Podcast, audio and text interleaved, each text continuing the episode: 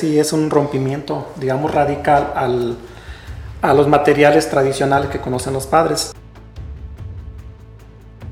Yo creo que es conveniente que estos temas se empiecen a, a, ver en la escuela porque a final de cuentas los niños conviven con esto todos los días y tienen dudas. Y es, desde mi punto de vista, preferible que sea el maestro quien oriente a los chicos en esos temas. No, no podemos decir, eh, no, hay un modelo de familia nuclear. Entonces, tapar la realidad creo que no conviene, como dice Daniel. Si le buscas cosas o detalles, pues se los puedes encontrar. En esa democracia, pues se vale que, que se, se, discuta y si con esos debates se aprende más o, o, nos hace tener una mejor perspectiva, pues adelante, ¿no? Yo considero que los materiales, si bien no son perfectos, aún hay mucho camino que recorrer, no son malos materiales yo como director, pues qué padre, ¿no? O sea, qué bonito que ahora todos tenemos la encomienda de empezar por lo que uno soñaba que hicieran los maestros. Amigos del Heraldo, el día de hoy estamos de manteles largos y es que vamos a abordar esta mesa para cuatro sobre el tema de los libros de texto de la nueva escuela mexicana. Eh, saludamos a eh, Efraín Alcalá López, asesor eh, psicopedagógico, también a Daniel Solís Agonce, a mi compañera Cecilia de Santos Velasco y estaremos abordando este tema desde las diferentes vertientes que han sido interrogantes para los padres de familia. El objetivo de este ejercicio es que usted tenga una información más completa y pueda generar un criterio propio acerca de esta, este tema que estas semanas pues se ha vuelto nacional. Eh, gracias por estar con nosotros, gracias Ceci, gracias eh, a, a, los profesores y me gustaría eh, que iniciáramos em, hablando sobre el contenido, la metodología, cómo se ha ido planeando. Tengo entendido que ustedes han estado muy de cerca también este, revisando este material, entonces me gustaría que me platicaran sobre lo que se ha hecho previamente a, a que se hicieran los libros de texto y ahorita pasamos a más información. Pues eh, en realidad, si quieren, comienzo yo con sí. un pequeño comentario. Eh, los libros de texto en esta ocasión son diseñados por maestros. Se abrió, una, se abrió una convocatoria donde los maestros enviaban sus mejores prácticas, sus mejores proyectos eh, y a raíz de eso fue nacional. Se hizo una selección de los mejores proyectos para cada grado para incluirlos en los nuevos materiales. Y no solo fue la selección, porque una, una vez que seleccionaron estos proyectos, eh, como estaban relacionados a ciencias y a metodologías distintas, invitaron expertos a evaluar esos proyectos que fueron los mejores para que en compañía del maestro que lo diseñó desde un principio, le hicieran adecuaciones de manera que quedara lo mejor posible, que atendiera lo mejor posible a la clase, que se adaptase lo mejor posible. Y eh, fueron mesas de trabajo de cinco o seis expertos, incluidos el maestro, y a final de cuentas salía un producto final que son lo que vienen ahora incluido en los libros, es decir, no es que se lo hayan sacado de la manga, que lo haya inventado una editorial o que simplemente son prácticas exitosas de las escuelas en un contexto real, desde las escuelas, ahora sí que de maestros para los maestros y para los alumnos. Eh, con respecto a la metodología, uh, se pensó que la mejor forma de abordar los contenidos sería a partir de proyectos. Entonces, en realidad se, se está sugiriendo que los, maestros, que los diseños que hagan los maestros de sus proyectos sean de cuatro tipos, que pueden ser aprendizaje basado en proyectos comunitarios. Esto está sugerido para el campo del lenguaje, pero no son exactamente así, ¿verdad? uno a uno, pero sí. bueno, se, se trata de que más o menos concuerden. Para el campo de saberes y pensamiento científico se propone el enfoque STEAM, que es un enfoque de ciencia, tecnología, ingeniería, arte y matemáticas. Y en realidad el enfoque STEAM eh, sería un proyecto de prácticamente de investigación científica para abordar todos los uh, temas que tengan que ver con pensamiento científico, de ciencia y también de matemáticas. Y también Mm, eh, la otra parte metodológica es el, tipo de proyecto que le llaman aprendizaje eh, basado en problemas y este está sugerido para que se se, haga en el campo de ética, naturaleza y sociedad. Y eh, para mi gusto, el que a mí me gusta muchísimo, es el que está propuesto para el campo que se llama de lo humano y lo comunitario, que es el aprendizaje-servicio. Es una cosa excelentísima eh, lo del aprendizaje-servicio porque los niños y las niñas eh, ahí lo que se les propone es que piensen de acuerdo a las situaciones que ellos ven en su realidad, como qué soluciones pueden dar de manera práctica, a su manera, a su nivel, ¿verdad? Eh, y de esta manera, pues ellos ya desde chiquitos vayan viendo que es posible hacer intervenciones. Pongo el caso así rápido de un ejemplo de preescolar, eh, donde ellos, ellos este, eso, eso es un, un proyecto que ya se hizo en el año pasado, pero nos lo compartieron en Baja California.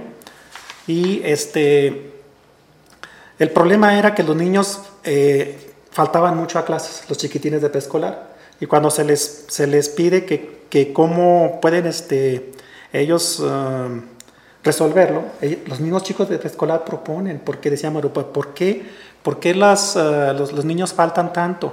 Porque se enferman, porque la comunidad estaba muy lodosa, llovía mucho, eh, les daba flojera. Y los niños proponen soluciones. Eh, no, pues si se levantan tarde, pues eh, que el reloj despertador, que, se la, que la tierra está lodosa, pues que los botas de hule, que se enferman, pues que remedios caseros y así, desde a, su nivel, ¿verdad? Pero lo sorprendente es que eh, ellos lo hicieron como un servicio hacia los niños que no iban, de una, manera. Y lo más sorprendente es, que ellos lograron eh, que en esa comunidad que era rural y que tenía mucho lodo, que las autoridades, mediante una carta que escribieron los niños, pero la escribieron mediante la maestra, dictándole a la maestra, luego esa, carta se traduce en un oficio, se lleva al oficio, la autoridad va, el, comisario gestiona que vayan las eh, aplanadoras, porque era una escuela de terracería, y logran que se empareje su, su calle, entonces, si tú, si tú te fijas, uno puede decir, pero ¿cómo los niños de preescolar pueden lograr llegar hasta allá? Ah, bueno, ese proyecto lo logró y está eh, con, documentado con fotografías que sí es posible. Entonces, si lo pueden hacer los chiquitos de preescolar, que dicen es que no saben leer, no saben escribir, y lograron eso tan bonito que es un servicio a los compañeritos que no van a clase.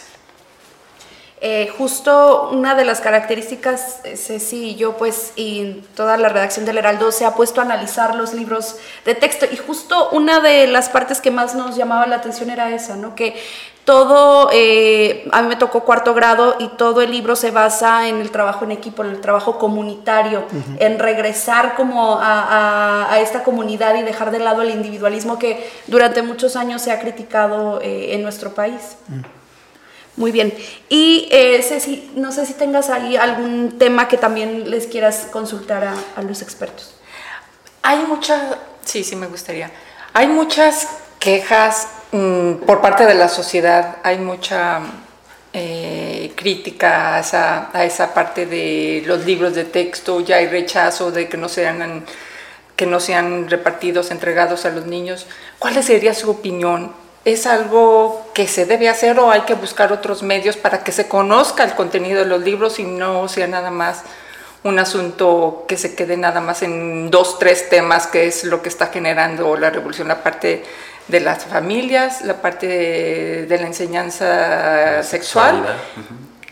¿qué, ¿Cuáles serían sus opiniones? Pues realmente yo creo que lo que sucede es que no ha habido un análisis profundo de todos los materiales He visto comentarios en medios donde tienen los libros así como en este momento los tenemos, pero no son los únicos. A veces no tienen, por ejemplo, los programas sintéticos, no tienen el plan de estudio 2022. Si no lo leen desde la base, realmente es difícil comprenderlo, porque tan solo en el programa de en el programa analítico, pues nos dice claramente que en los libros, por ejemplo, en primer grado no vamos a encontrar proyectos de matemáticas como tal. Entonces la gente dice, oye, no tiene matemáticas, ¿qué van a hacer los niños? No, es que ahí mismo nos dice, los proyectos son de ciencias y dentro de esos proyectos obviamente se necesitan las matemáticas. Tu maestro, con los cuatro años que ya estudiaste como normalista, con toda la experiencia que tienes y que has adquirido con el largo de los años que has impartido clases, no es necesario que te digamos cómo incluir ahí el número, la suma, la resta, sino que te estamos dando la libertad de dentro de esos proyectos tú elegir el mejor momento a partir del análisis que ya realizaste de tu grupo, de en qué, en qué situación o en qué lugar puedes incluir perfectamente tú estos contenidos. Los, los contenidos que vienen en los libros, a final de cuentas, este son material de apoyo. Los contenidos que vienen aquí, los proyectos, son completamente editables, por así decirlos. Si hay alguna parte que consideras que a lo mejor por la condición de lo que a lo mejor el contexto es muy cerrado, le tienen mucho a lo mejor miedo o estigma a la sexualidad, se pueden adaptar de tal manera que los padres de familia estén de acuerdo y no quiere decir que lo vamos a ver forzosamente como viene aquí, de hecho sería imposible porque las escuelas son un mundo, la diversidad es enorme. Es trabajo del docente, en este caso, pues concientizar a los padres de familia de lo que se va a ver, lo que se va a tratar. Y a final de cuentas, yo creo que si hicieran un análisis global de lo que realmente es esto, que no es que la educación esté haciendo una revolución tremenda, sino que simplemente está cambiando la forma de abordar los contenidos. Que un ejemplo que me gusta poner mucho es, estamos pasando de decirle al niño, abre tu cuaderno, escribe, Juan fue a la tienda, compró tres chocolates, le costaron seis pesos, ¿Cuánto gastó Juanito? Y ahí está el niño haciendo, resolviendo. Hacer una experiencia más vivencial, más práctica. Decir, vamos a armar una tiendita, vamos a traer los productos, vamos a hacer ese juego de intercambio, te voy a dar este dinero, te lo tienes que acabar todo sin que te sobre nada. ¿Qué productos me podrías comprar? Y lo interesante es que estas prácticas ya se daban en las escuelas, ya trabajábamos por proyectos realmente porque lo que venía en el libro nunca ha determinado cómo el maestro va a dar la clase el libro siempre ha sido una herramienta y lo va a seguir siendo.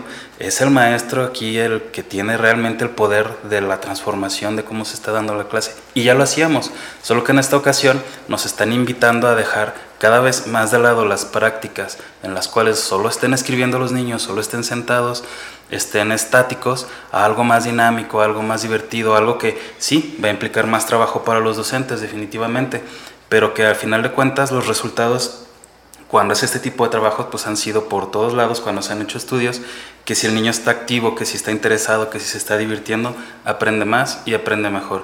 Entonces yo creo que pues es miedo realmente al, cambio, es miedo al no comprender lo que viene en los materiales y es un poquito falta de explorar todo de manera global y no centrarse solo en, en el libro del alumno. Sí, yo también comparto lo que dice mi compañero Dani. Eh, es más que nada un, desconocimiento a lo, que, a lo que realmente tiene, aunque es, sí reconocemos que sí es un rompimiento, digamos, radical al, a los materiales tradicionales que conocen los padres. De hecho, las mm, tradiciones que ya se tienen de tantos años, ¿verdad? De que los papás siempre quieren eh, que se enseñen como ellos los enseñaron, ¿verdad? Entonces, cuando ven que va a ser diferente, pues sí entra una cierta desconfianza, incertidumbre. Eh, pero lo cierto es que no se, o sea, no se pierde ningún contenido de los que ya se manejaban en, el programa anterior. Yo hice un, análisis de las prácticas sociales del lenguaje que se trabajan en el, digamos, en el libro de segundo del ciclo pasado. Y esas prácticas sociales del lenguaje este, vienen enumeradas ahí en el libro, en Plan 2000, eh, Aprendizajes Clave. Y todas las prácticas que están enunciadas ahí perfectamente las ven por medio de los proyectos. Entonces, esas prácticas que les digo, este, por decirles algo, algunas de ejemplo, por ejemplo, en, el plan anterior se dice que los niños deben de tener, este, por decir algo, eh, comprensión de textos para adquirir nuevos conocimientos o intercambio de escrito de, de lectura de narraciones de diversos géneros, o este, no sé, eh, interpretación de textos. Todo eso lo hacen por medio de los proyectos. Entonces realmente, y yo hice el cotejo de todas las prácticas, más los que se van a ver ahora, los contenidos del programa que le llaman sintético, el oficial, el nacional, y todos se abordan, pero con un plus, o sea, ahora se abordan con un agregado de que tienen eh, un sentido más este, eh, situado, más real, y más a partir de sus necesidades. Entonces, por ese lado, pues van a ganar. Eh, también preguntarle sobre otro tema y otro punto que ha sido mm, pues centro del debate y ha sido la ideología de género dentro de los libros de texto. En lo que ustedes eh, nos han contado en su experiencia, en lo que han participado, este, ¿existe o no existe? Eh, ¿En qué momento los niños se relacionan con esto? Y como docentes, ¿Cuál será la forma en la que ustedes van a introducir estos temas? Pues yo algo que siempre les he comentado tanto a colegas, maestros, padres de familia, este, los temas que son a lo mejor podríamos decir algo delicados, como la sexualidad, como la identidad de género, son temas que si no se abordan en la escuela, se abordan realmente en la calle. Porque muchas veces los padres de familia que están más preocupados porque se abordan estos temas en la escuela, son aquellos que muchas veces también no lo manejan en casa. Entonces, yo creo que es conveniente que estos temas se empiecen a, ver en la escuela porque a final de cuentas los niños conviven con esto todos los días y tienen dudas. Y es desde mi punto de vista preferible que sea el maestro quien oriente a los chicos en esos temas, que les explique de una manera natural, de una manera clara, sin estigmas, sin cambiarles el nombre, directa, a que los padres de familia se opongan a ver estos temas, que no se vean en casa y que a final de cuentas lo van a aprender y probablemente lo van a aprender de una mala manera y en un lugar donde realmente no lo están viendo de una manera, pues podríamos decir, ni objetiva, ni optimista, ni, ni beneficiosa. En una parte de libros sin recetas, que es el los trabajos para los, el trabajo explicativo para los docentes, se habla de, de un, un, concepto que llama, me llama mucho la atención, que es que estos materiales están abordando algo que se, se llama la sociología de las ausencias.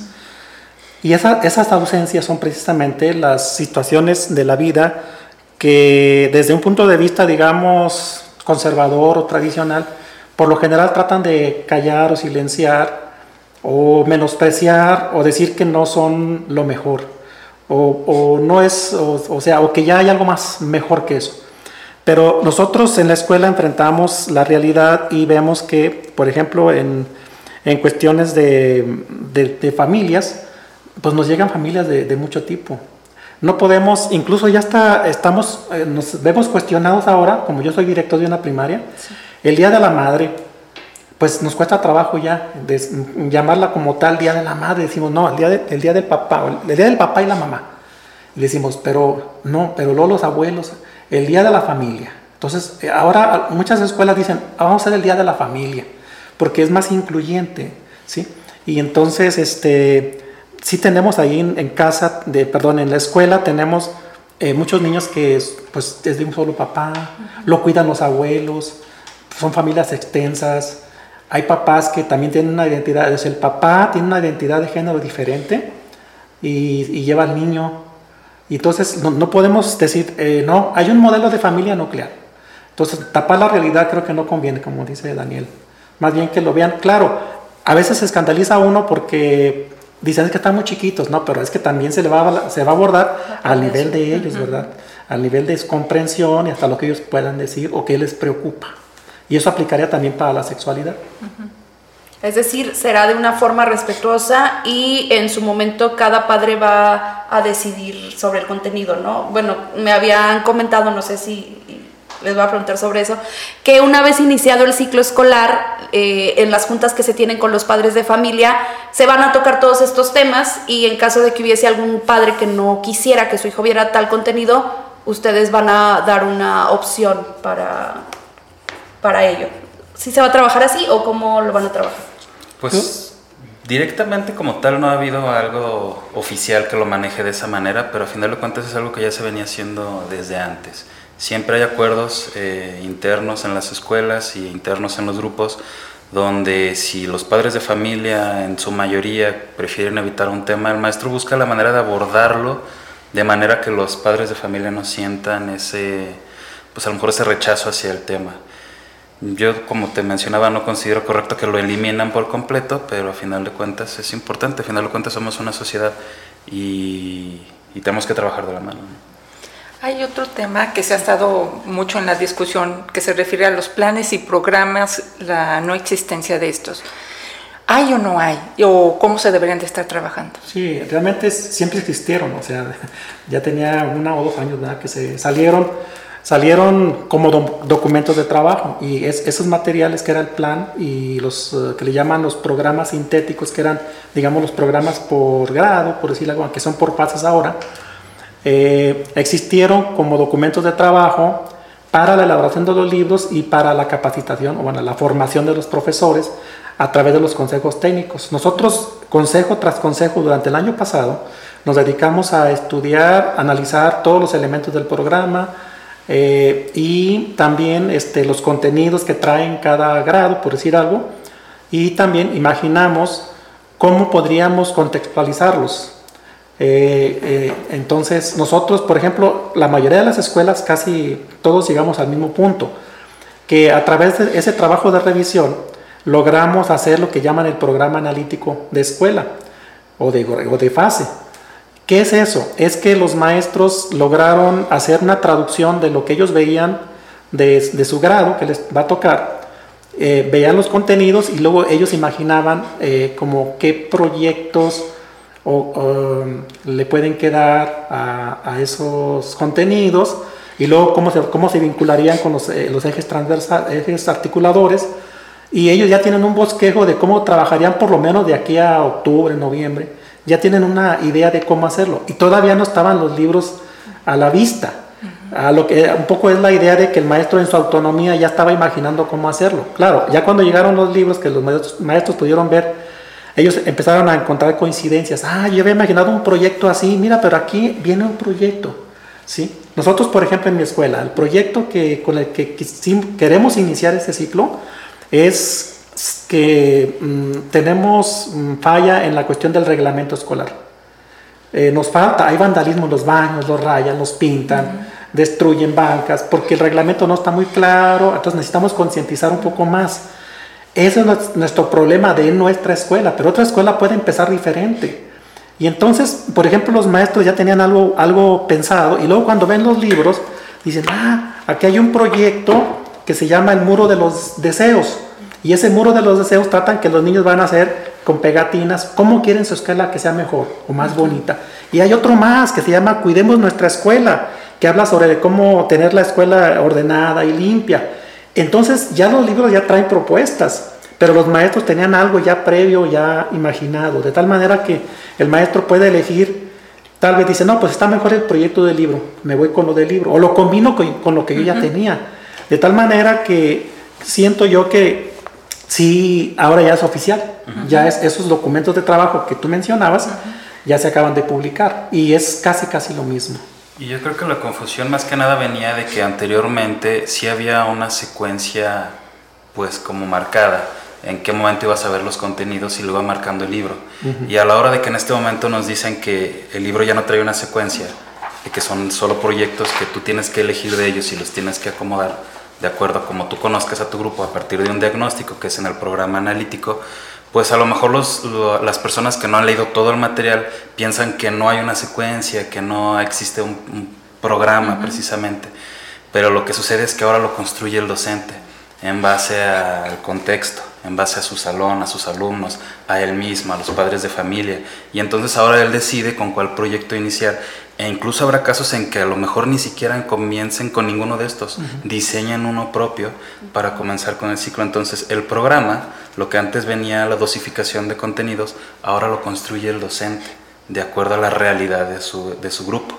Y antes, pues sí venían los libros y a lo mejor eso es lo que a lo mejor a muchos dijeron, oye, ya no viene y les puede eh, causar pues impacto de cierta manera, pero no es que se elimine, es que ahora nos están permitiendo a nosotros construirlo es la diferencia. Y esta libertad que tienen ustedes, este empoderamiento eh, en, su materia, ¿qué tanto les va a incrementar el trabajo? Es decir, ¿va a tener más trabajo el docente?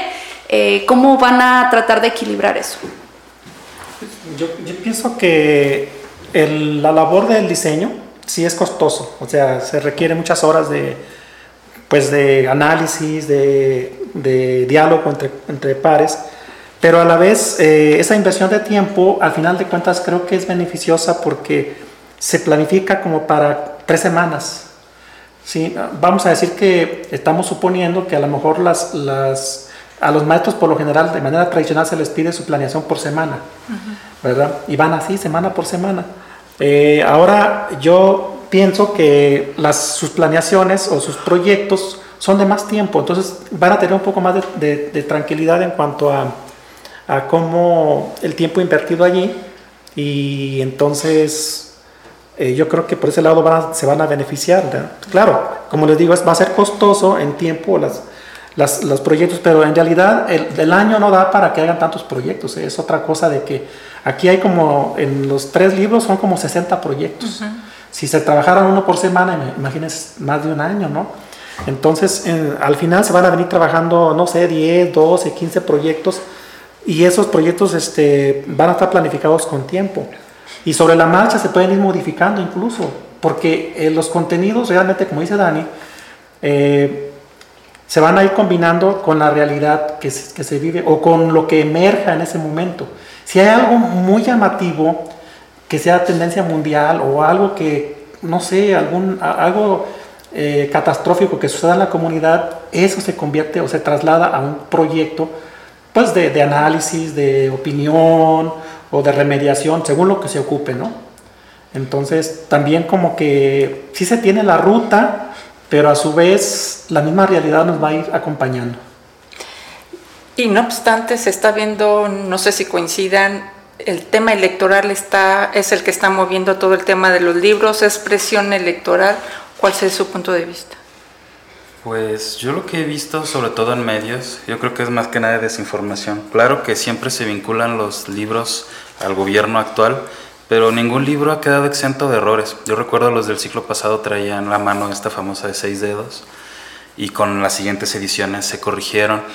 Han en los medios mm, encontrado muchos errores desde gramáticos, ortográficos y que ellos consideran que están mal, que seguramente en siguientes ediciones también van a ser corregidos, pero yo creo que sí están teniendo un ataque muy fuerte contra precisamente el gobierno que es el que realizó los, los libros, pero creo que es la primera vez que veo que sea tan pesado cuando realmente pues todos los libros han salido con algún tema que se pueda mejorar, nada es perfecto, todo es perfectible más bien. Entonces, mm, desde mi punto de vista creo que están siendo un poco pesados, pero a final de cuentas también es entendible. Eh, a final de cuentas, pues nos vemos representados por el gobierno y de cierta manera todo lo que incluye la educación pues también lo vinculamos con ellos y es normal pero desde mi punto de vista creo que sí se está politizando un poco el, tema de los libros. Sí, yo, yo, pienso que sí se, sí se está politizando. Mm, pues claro, eh, se puede trabajar, de, o sea, se puede ver desde muchos ángulos, ¿verdad?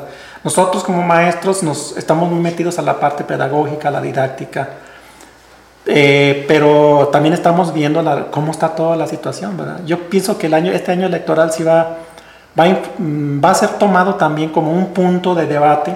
Eh, cuando más adelante ya estén los candidatos y todo, seguramente lo van a poner como un punto, digamos, de la oposición para atacar y decir que fue lo peor que se pudo hacer y los que estén en, o en el gobierno para decir que es la mejor propuesta.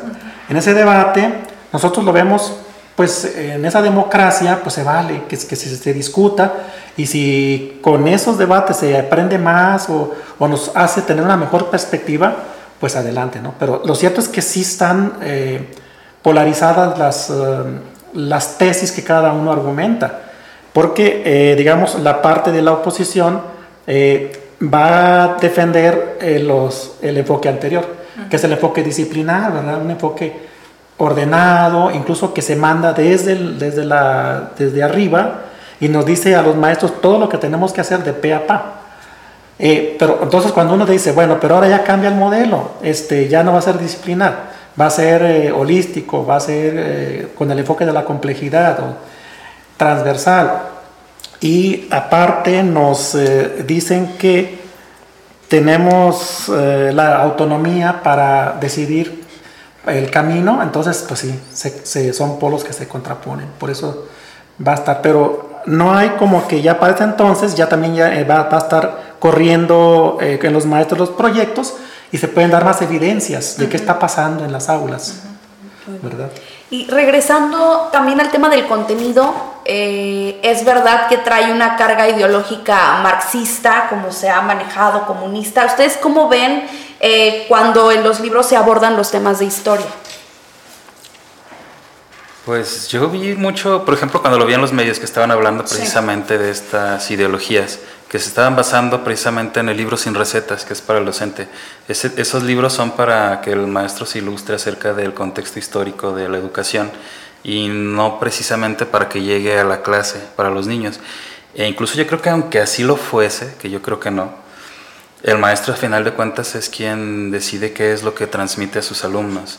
Y a final de cuentas, no, aunque así fuera, no impactaría directamente en la clase. Si analizamos todos los proyectos, pues son proyectos precisamente que ya, como les mencionabas, han tenido éxito en las aulas y que no tienen nada que ver con ideologías. Pero a final de cuentas, pues el que le busca le va a encontrar cualquier palabra que, que vaya hacia allá, ¿no? Por ejemplo, estaba viendo que analizaban una lectura, no recuerdo precisamente qué grado, donde había una lectura de unos niños que les decían, eh, hola indios, y, este, y remarcaron muchísimo que cómo les vas a enseñar eso a los niños. Y cuando veías la bibliografía resulta que en realidad esa lectura era de un, escrita por una niña, de la realidad que vivía. Entonces realmente pues esos temas son los temas que se tienen que tocar en, el aula y que, como les decía hace ratito, pues mejor que se toquen ahí ¿no? y no precisamente fuera o descontextualizado. Entonces si le buscas cosas o detalles, pues se los puedes encontrar. Pero yo creo que no está pensado desde ese punto de vista como para esa carga ideológica realmente el material. Yo pienso que, o sea, la, la parte, digamos, que se identifica como de izquierda o... Eh, está muy asociada a movimientos que reivindican voces silenciadas, ¿sí? Este, pues los indígenas, la, la gente de estatus bajos, los obreros, las identidades diferentes, la mujer, eh, la explotación de los niños.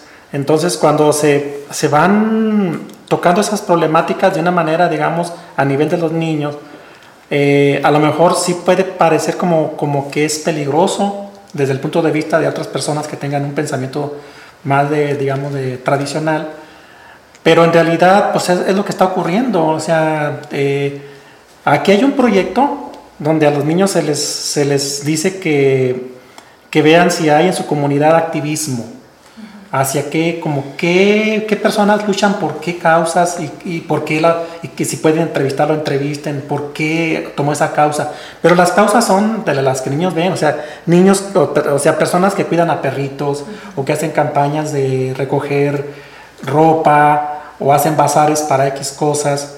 Y entonces, a lo mejor alguien puede decir, no, es que esto es peligroso. Pero, pero mm, pensemos que eso en la realidad existe, ¿verdad? Eh, y esto puede, las personas que tienen un enfoque diferente, pues decir, no, es que los niños deben estar aprendiendo todo como todo directivo. Ahorita no los, no los metan en, esos, en esas situaciones. Ahí es donde está el, debate. El debate.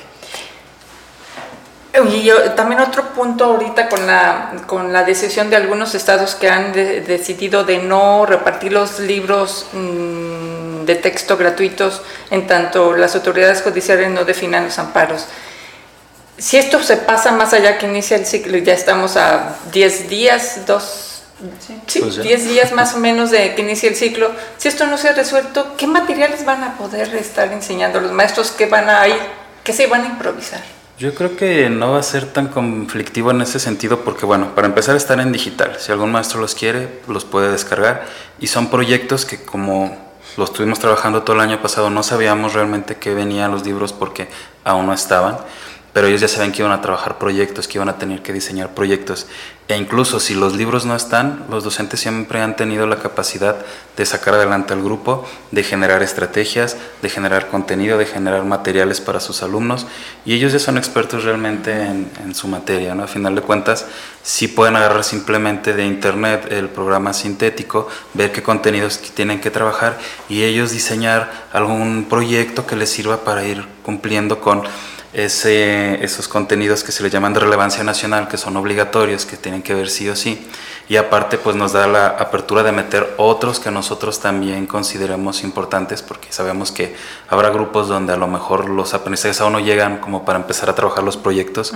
Ellos tienen que diseñar los propios para compensar esas pues carencias. Entonces yo creo que si se extendiese el tiempo en lo que se deciden, en lo que los amparos se resuelven, el docente tiene toda la habilidad y la experiencia de cómo seguir trabajando y al final de cuentas, pues esto es una herramienta, es un apoyo realmente. Entonces aquí yo creo que eh, el valor realmente de la educación pues radica en los maestros y que ellos van a sacar el trabajo con, sin y a pesar de. Eh, sobre, casi ya para, para, concluir, ¿cuál será el papel de los padres de familia eh, durante este ciclo escolar y en caso de que se usen los materiales, que veíamos eh, que se les involucra mucho, pero que ustedes nos compartan cuál va a ser el papel que van a jugar los padres de familia? Hay este, un material que se llama Nuestros múltiples lenguajes y nuestros saberes, saberes, que es un libro como pensado para, para las familias, para los maestros y los niños. Ese es un texto como tipo de enciclopedia.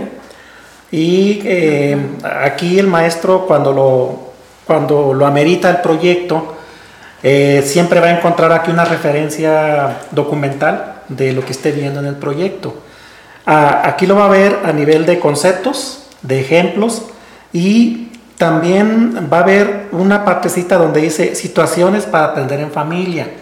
De tal manera que estamos pensando que las, las, tareas que se van a dejar a los padres de familia podrían ser a través de esta partecita del libro. Y estas partecitas del libro no son más que situaciones de convivencia escolar. Situaciones donde se les pide a los, a los papás que pues que, por ejemplo, que vean en familia X programa y que lo comenten, que jueguen a caras y gestos, que le cuenten un cuento al niño, porque el proyecto lo está, lo está vinculando hacia allá. Entonces yo visualizo a unos papás como que van a estar más enterados, más involucrados en lo que, eh, está, en lo que están aprendiendo sus niños y también se van a ver un poco más como tal vez a lo mejor más satisfechos de, decir, ah, pues tan, este proyecto está bonito. Y claro, vemos que va a ser un reto para ellos, ¿verdad? Porque tradicionalmente el apoyo es, difícil por la situación que guardan de trabajo y la, constitución de la familia pues puede ser dificultosa. Eh, hay niños que los cuidan los abuelos, por ejemplo. Entonces, pero aún con eso se va a intentar que la participación de los padres sea más activa y porque finalmente se aprende en comunidad, en que la comunidad de la familia, en la escuela, en el barrio, con los, los vecinos, y entonces, pues cuando se pide aquí, por ejemplo, un proyecto de servicio, donde se les dice que hay que, hay que ver en su colonia, eh, como qué, qué cosas le, le, hace, le, haría falta a los, a los vecinos mayores, ¿Qué, propones tú? Oye, pues puedes escribir un cuento, puedes, este, o, podemos eh, recolectar ropa usada y venderla para ayudar a X causa. Todo esto incluye participación de familia. Y entonces el papá va a decir, oye, mi hijo está haciendo una causa, ¿no? un aprendizaje servicio. Y resulta que ahora va a ir con los vecinitos donde están unos adultos mayores y le van a llevar un, este, un cuento que le van a leer un cuento o lo van a invitar a la escuela. Entonces, ese tipo de, situaciones creo yo que va a ser como darle más identidad a la comunidad. Pero es todavía como una hipótesis, ¿verdad? Porque está todavía como una propuesta. No sé, Dani, qué? Yo creo que le diste el clavo. A final de cuentas, yo creo que lo que la experiencia con los años que han pasado en la educación nos ha dejado ver es que aquellos chicos que tienen mejor convivencia con sus familias son los que mejores resultados dan académicamente. Y creo que estos materiales lo reflejan. Buscan involucrar a las familias e incluso desde el, desde el plan de estudio, pues ahí mismo nos menciona que trata de que el aprendizaje sea comunitario, que el aprendizaje es social y que por eso se viene incluso pues un libro que es proyectos escolares y proyectos comunitarios para realizar fuera de la escuela, algo que realmente en programas anteriores pues sí lo terminábamos haciendo pero no venía explícitamente manejado desde el material. Entonces yo creo que eh, algo que me gusta comentar es no sé si, si, lo hicieron con toda la intención o si fue una coincidencia, pero creo que dieron con el camino correcto desde mi punto de vista. Y es un camino que obviamente tiene baches, es un camino en el que hay que aprender, que no se ha recorrido, pero eso es lo que nos falta, recorrerlo. Y al recorrerlo vamos a encontrar qué cosas podemos mejorar, qué cosas a lo mejor, si se diera el caso, podemos omitir, qué cosas necesitamos agregar. Pero no podemos saberlo si no recorremos precisamente ese camino. Oye, pues me gustaría que nos compartieran sus conclusiones y algún mensaje que quisieran darle a los padres de familia que nos están viendo, que están eh, buscando información y que están preocupados por toda la información que se ha dado respecto a este tema. Ok, si quieren comienzo yo. Para los padres de familia, me agrada que tengan preocupaciones, porque quiere decir que están pendientes de sus, de sus niños, que quieren saber, que se quieren informar, y eso es importante. Acérquense a sus maestros, sus maestros les darán las orientaciones, les explicarán, les pueden mostrar los materiales, les pueden indicar dónde descargarlos, y de eso se trata, que la educación sea una educación que se haga en conjunto. Familias, maestros, escuela, comunidad, y a final de cuentas, yo considero que los materiales, si bien no son perfectos, aún hay mucho camino que recorrer, no son malos materiales. Son materiales que estamos por probar, que desde mi punto de vista el trabajo por proyectos deja buenos resultados. He tenido experiencias de, saber de escuelas, incluso aquí en el estado, que ya tienen años trabajando por proyectos y que los resultados han sido favorables. Entonces, qué bueno que tengan esas inquietudes acérquense a sus maestros, acérquense a la escuela y trabajemos todos como sociedad para sacar adelante a la educación y a los niños, que es realmente lo que nos importa. Gracias. Pues yo diría, por ejemplo, para los padres, que si ellos o ellas este, en sus, con sus hijos, por ejemplo, cuando los enviaron a preescolar, la experiencia de preescolar es una cosa extraordinaria. De hecho, ellos tienen la base conceptual y, metodológica de, los, de los, del nuevo modelo educativo. Porque yo, yo mm, estoy convencido que como se trabaja en preescolar, ahora se sube la misma idea de, cómo se trabaja en preescolar para trabajarlo en primaria y en secundaria. Es algo que puede ser como extraño, voy a decir, ¿cómo? Como lo que se hace en preescolar. Sí, porque en preescolar no, no realmente no hay disciplinas. Entonces, por ejemplo, en aquel entonces, ¿por qué no se cuestionaba en preescolar? Oigan, ¿por qué en preescolar no dan materias? No, pues porque así es, aprenden los niños, ¿no? Ahora en primaria sucede lo mismo. Entonces yo diría, papás, este, mmm, alégrense porque si ustedes vieron que era muy interesante preescolar, esperemos que suba a primaria el mismo efecto y en secundaria, porque se va a tratar de que sea algo similar. Claro, a, niveles más complejos, ¿verdad? Entonces, por ese lado se va a ganar y es cuestión de que también ellos pongan de su parte, ¿no? Y se involucren y no, den la oportunidad de que se pongan a prueba, ¿verdad, Dani? Que para que igual si vemos que no funciona o algunas cosas no, pues se hace otro proyecto, otra propuesta. Ahora, tampoco los cuatro proyectos que yo mencioné no son los únicos, o sea, están sugeridos, ¿verdad? Hay autonomía, si un maestro quiere ver otras metodologías, que hay muchas muy novedosas, o escuelas que van tecnológicamente muy avanzadas, pues es que cada escuela se va, se va a adaptar a eso.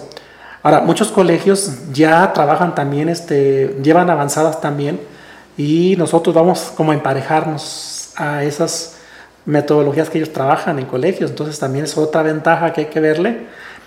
Y yo diría ya en lo personal, como, en lo, como una evaluación global de, de la propuesta, es que, por ejemplo, yo como director, o sea, uno sueña decir, eh, los maestros trabajan porque así lo manda el programa, contenidos, ¿verdad?